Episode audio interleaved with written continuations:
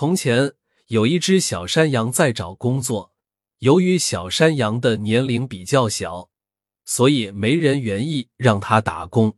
小山羊没有放弃，它找呀找，从衣服店走到鞋店，从鞋店又走到玩具店，又从玩具店走到餐厅，终于餐厅可以打工了。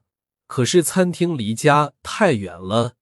没有办法，小山羊正在为难的时候，有一个服务员说：“小山羊，我给你找个房间，你先住着，等放假了你再回你的家。”小山羊说：“可以呀，不过我到那住呀，我又没钱付房租费，要不等我挣了钱再付给你行吗？”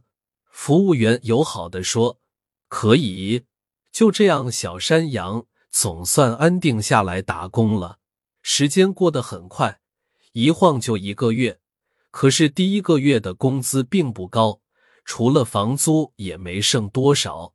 半年过去了，由于小山羊工作出努力，非常认真，工资不断的上升。